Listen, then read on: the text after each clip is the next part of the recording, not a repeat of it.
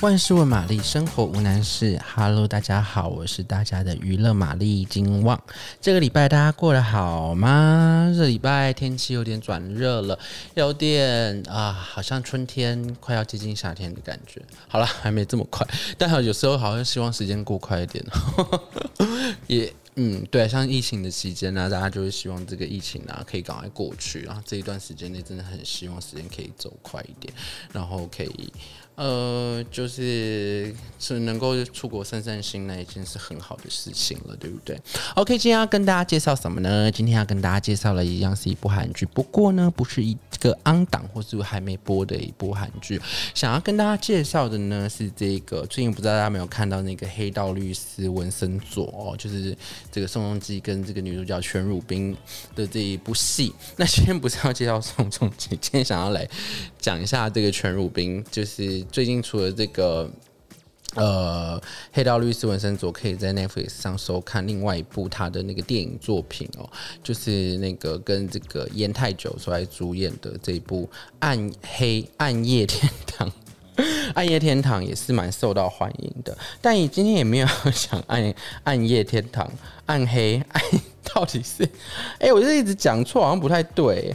来，暗夜天堂，好好，确定是暗夜天堂这样子。那我们想要讲一下，就是全汝彬在呃《黑道律师文森佐》上一部作品，二零一九年的这个浪漫的体质。为什么突然要讲这部戏？其实这部戏一直放在金旺心里很久，只是这部戏呢，因为当时也没有什么太大的明星啦，就是主要是这个全汝彬啊，然后千都都是演技派的演员来演这部戏，千禹喜，然后韩智恩、安宰弘跟孔明来主演的。这一部算是都会 都会走心疗愈京剧，呃，喜剧吗？应该算是喜剧啦，因为这个导演，我不知道大家有没有看过这个呃导演。的作品就是《机不可失》的导演李秉宪，不是那个李秉宪哈，是导演李秉宪，不是那个演员李秉宪哈，是另外一个李秉宪这样。然后他所导演这部《浪漫的体质》，当初呢，其实在播出的时候收视率其实没有那么的好，没有那么漂亮，但是呢，是后来被这个全业界被评为就是算是一个神剧啦。因为这个在这个故事里头呢，这个我们先把这个 focus 转在这个全汝彬身上好了。全汝彬他是一个饰演一个这个。呃，想要拍纪录片的一个纪录片导演，但是呢，因为他的生活就是因为前男友的离世。过世，所以他的生活就是一直陷入在一个，呃，自己没有发现自己有一个精神问题的这个症状，然后呢，就是常常呢可能会觉得无力啊什么的时候，他的这个前男友灵魂就会跑出来，然后来来跟他对话。那其实也不是什么惊悚恐怖的这个剧情啦，但是呢，就是会让人看着非常走心，因为其实生活中的不如意啦，生活中的好多事情其实不是你想象的。那有时候你真的很累了，那这部戏就是在。告诉你呢，怎么样放下这些这些呃放不下的东西，然后怎样呢，再开创自己的人生。那全剧呢，其实看完之后，真的会有一种呃。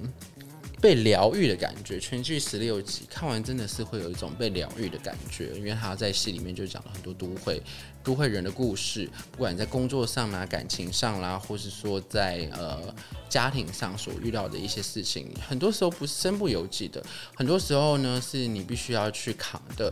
但是呢，有时候你换个角度想，有时候软弱一点，哭了，其实真的没有关系的。其实呢，很多的事情都有很多的解决方式，它不是只有一种。一或零，不是只有一或零，它可能还有二三四五六七八九十。但你可能有时候在一件事情上面执着的话呢，你可能走不出来，然后你也看不到事情的全貌。那这部浪漫的体质呢，真的是非常推荐，而且它的这个主题曲也非常好听，当时在韩国也是非常的红。那希望呢，大家希望呢，这部浪漫的体质呢。